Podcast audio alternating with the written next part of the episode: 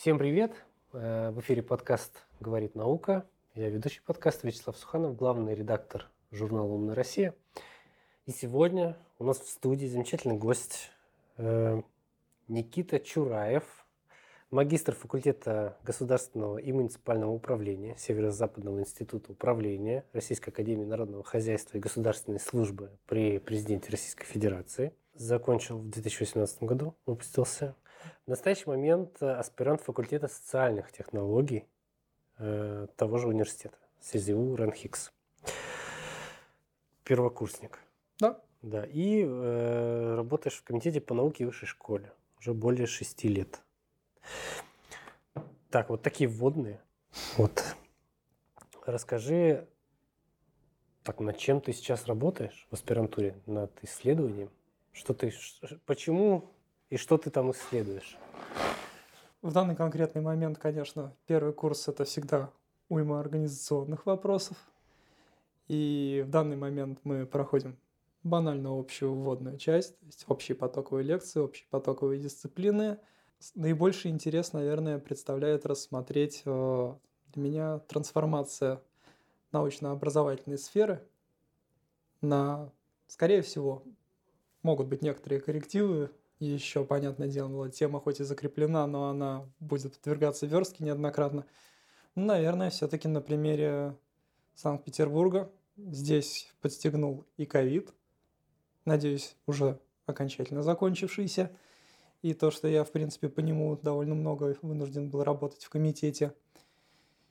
И то, как в целом вот такая стресс-стряска повлияла на сферу, ну, наверное, интереснее все-таки высшего образования, поскольку я работаю в отделе, занимающемся именно высшим образованием.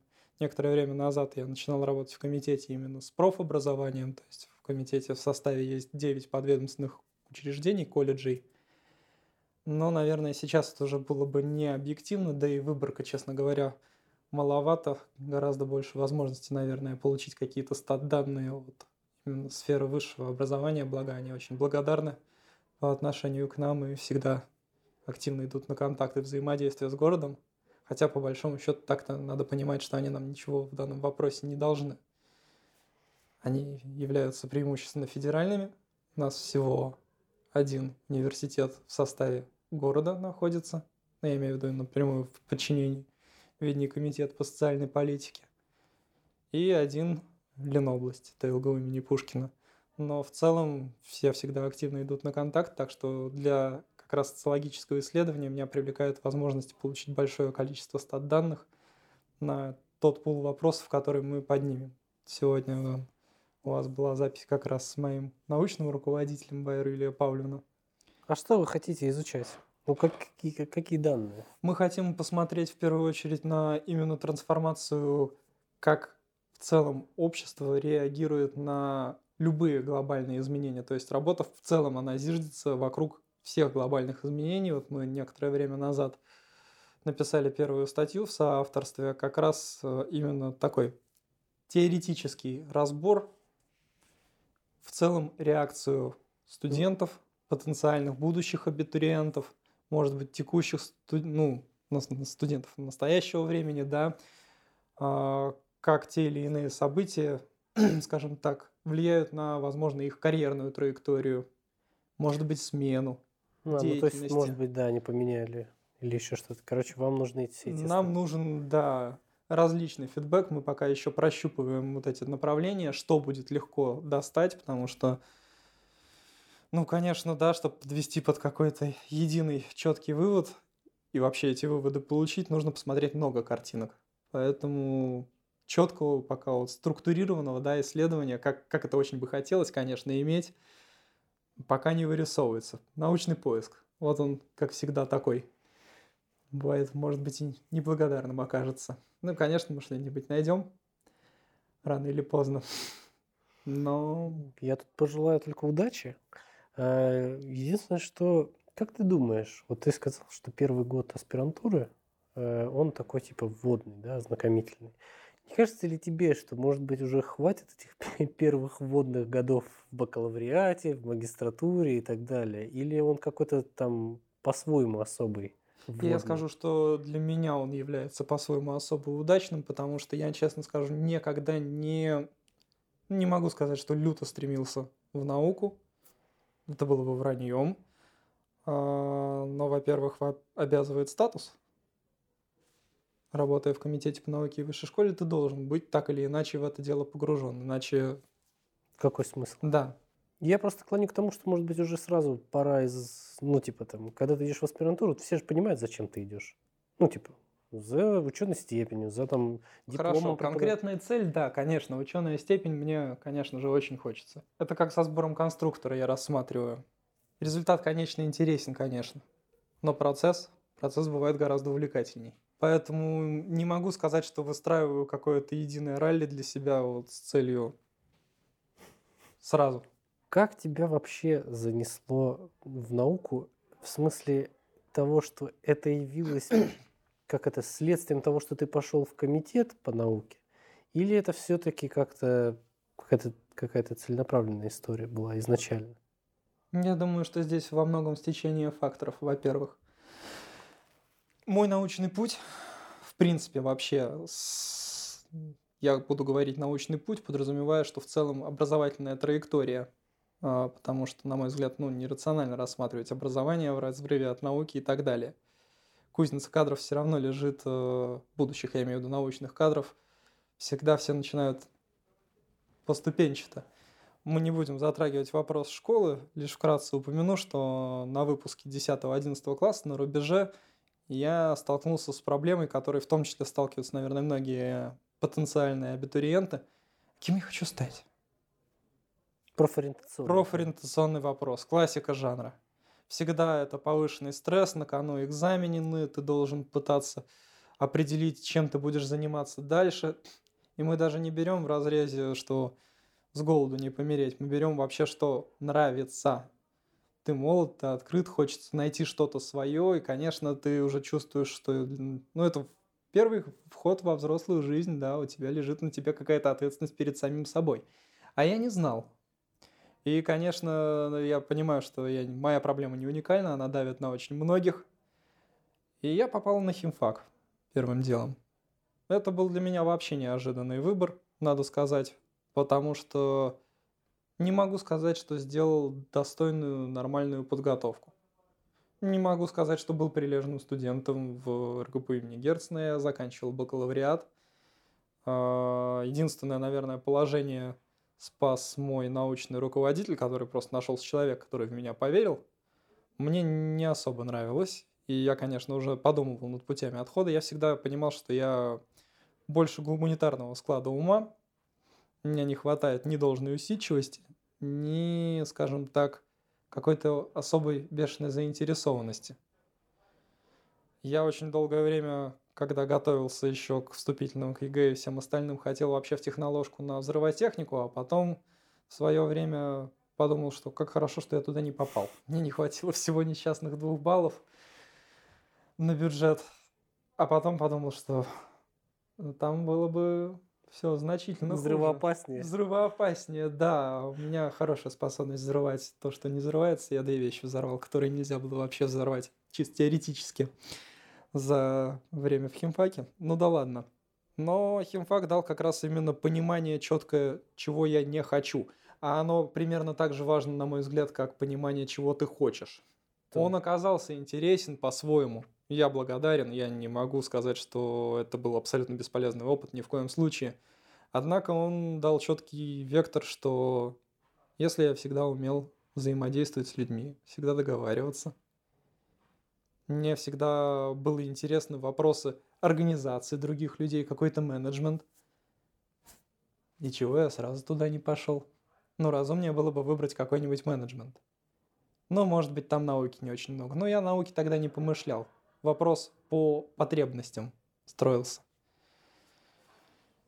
И оглянувшись назад, я вдруг понял, что у меня в семье вообще есть человек, который прошел примерно такой же путь. Он тоже, ну, правда, ему довелось поработать на химическом предприятии, а впоследствии ушедший вообще на госслужбу, сделавший карьеру, это мой дед. Он бывший вице-губернатор Санкт-Петербурга. В команде Яковлева до Валентины Ивановны Матвиенко. И я решил, что надо пойти по его стопам. Это, в принципе, то, что мне подойдет. Я не питал иллюзий, я знал, что госслужба по-своему где-то бывает сложна, где-то, может быть, не совсем благодарна. Я точно понимал, что это не самая денежная сфера, абсолютно. Я прекрасно понимал, что я найду где-то непонимание даже среди своих друзей-единомышленников. Ну, модно же бывает быть против системы и так далее. Я не то чтобы этот взгляд разделяю. Тем не менее, да, выбор пал на СЗИУ как академия, бывшая академия ЗАГС, довольно сильная. Собственно, после СЗИУ уже не стояло вопроса, заниматься наукой или нет. Одновременно на первом курсе магистратуры я попал в комитет науки в высшей школе. Они меня взяли на первое время на бесплатно. Да, я как взяли на, на бесплатно. Взяли на бесплатно, да, именно, чтобы вообще чему-то хотя бы научиться. Потому что вопрос, да, для многих, вот гимушники меня поймут и не дадут соврать. С молодежным кадровым резервом, ну, не все так просто. Не все так просто. Можно быть весьма и весьма неплох, но ты упрешься, например, в то, что мест нет. Нет мест базовых ставок. Не базовую тебя не возьмут. То есть, получается, ты отучился под конкретное место, под конкретные задачи. И ты не можешь. И ты не можешь себя реализовать в данном вопросе. И ты либо сидишь и ждешь. Ставку, что бессмысленно. Что бессмысленно. Просиживание штанов. Либо идешь. Мне повезло мой путь, ну, путь везунчика в некотором роде, да. Поработать за бесплатно, чтобы потом получить возможность хотя бы просто трудоустроиться, просто на техническую должность, не должность госслужбы. Достойно, достойно. Не могу жаловаться. Это же какой конкурс на место получается? Я не скажу за молодежный кадровый резерв, потому что я в нем не состоял. Для меня этот вариант был не вариант сразу же, я его как-то сходу отбросил, когда у меня туда однокурсники подавались, у нас ну, человека четыре подались. Конкурсы устраиваются, насколько мне известно, не могу вот за другой комитет, да, занимающийся этими вопросами, рассуждать, но я думаю, что у них хороший там конкурс набегает, то есть желающих-то хватает. У меня на потоке желающих было много. Но когда уже там через год-полтора я предложил некоторым, хотите, у нас есть базовые ставки, по деньгам грустно. Не, не в деньгах дело. Хотите выстраивать траекторию дальше карьерную? Могу порекомендовать. Полтора года в данном вопросе для многих решили. Уже желающих не нашлось. Уже я, будучи в комитете, когда в силу определенных обстоятельств приходилось искать людей нам в отдел, ну, по своим каналам, конечно же, да, хочется работать плюс-минус в какой-то все-таки команде. Желательно еще молодежный, ну, поскольку сам молодой, какой-то драйвовый, общий язык искать проще. Ну, сейчас уже трудно найти. А в чем сложность-то? Вроде же клево, государственное управление, управленцы это... А уже не ребята. очень много кого это привлекает. Во-первых, не очень хорошо вся эта история поспевает за финансированием. Ну, давайте так. Кому-то устроит одна сумма, кого-то устроит другая сумма. Кто-то пойдет работать за идею. Но помимо идей все равно, да, есть базовые потребности. На начальном уровне базовые потребности закрывать, ну, так себе. Ставка старшего инспектора, не являющегося должностями государственной гражданской службы, то есть не квалифицирующийся по 59 ФЗ, не приносит много дивидендов, скажем так. Много я имею в виду, много достаточно под современные цены, да, мы понимаем, что у нас сейчас еще и условия специфические, никогда ничего не дешевеет, это, ну, классика жанра, редкий случай, чтобы что-то подешевело. Потребительская корзина дороже, народ не идет сугубо прагматичных соображений, в первую очередь, на мой взгляд. А вот что мотивирует тогда? Вопрос очевидный. Кого именно? Ну, Вообще? Тех, кто идет туда. Мотивация именно быстро вырасти и, скажем так, попасть в основную обойму, в основной костяк, именно получить статус госслужащего. Не то чтобы он безумно много чего в себе несет. Да, конечно, это должность, это выслуга лет, капающая из года в год, это там прибавляющийся отпуск и так далее. Но, на мой взгляд, с точки зрения, найдутся специальности, где делать это лучше. Найдутся специальности, где деньги делать лучше. Надо быть в некотором роде действительно, может быть, даже идейным, чтобы там быть и оставаться. Мне нравится. Это тоже работа не для всех. То есть за мои годы в комитете прошло немало достойных людей, которым, скажем так, много чего могли предложить системе. Но кто-то уже перерос, кто-то, наоборот, рассудил, что тяжело. А вот система, насколько вообще она готова слышать молодежь? Сложный вопрос. Сложный вопрос во многом тому, что, например, моя система, она зачастую, зачастую, не всегда, бывает отстранена от молодежи. Например, в части моего отдела. То есть у нас не так много точек, где мы с ними соприкасаемся. У нас есть всевозможные конкурсы для них, субсидии, гранты молодым ученым, аспирантам. Но это все такое ивент-менеджмент. Ивент. В этом и проблема. Вопрос э, системы и периодичности ее взаимодействия – это в том числе вопрос финансирования. Финансирование, я не меркантильный, но я буду, к сожалению, часто это упоминать, финансирование упирается все. Э, может быть, э, системе или тем, кто функционер да, этой системы, может быть, им стоит обратить внимание на то, чтобы вкладываться в инфраструктуру для молодежи, нежели в, в этом плане есть определенные механизмы, небезызвестные вам наверняка точки кипения, открывающиеся при да. различных и... университетах, в и том просто. числе город город, я буду говорить город mm. именно, дает деньги на то, чтобы способствовать. Конечно, да, масштабы цифр, они несопоставимы. Открыть точку кипения – это не дешевое дело. Но, тем не менее, город нет-нет, но помогает. Между прочим, помогает тоже, да, понимаете, это всегда вопрос конфликта интересов сфер. С одной стороны, мы должны поддержать и вузы, которые здесь функционируют, а с другой стороны, надо понимать, я недаром сказал, у нас вузы преимущественно федеральны. Это федеральные деньги, федеральный бюджет, федеральные правила, скажем так, их игры.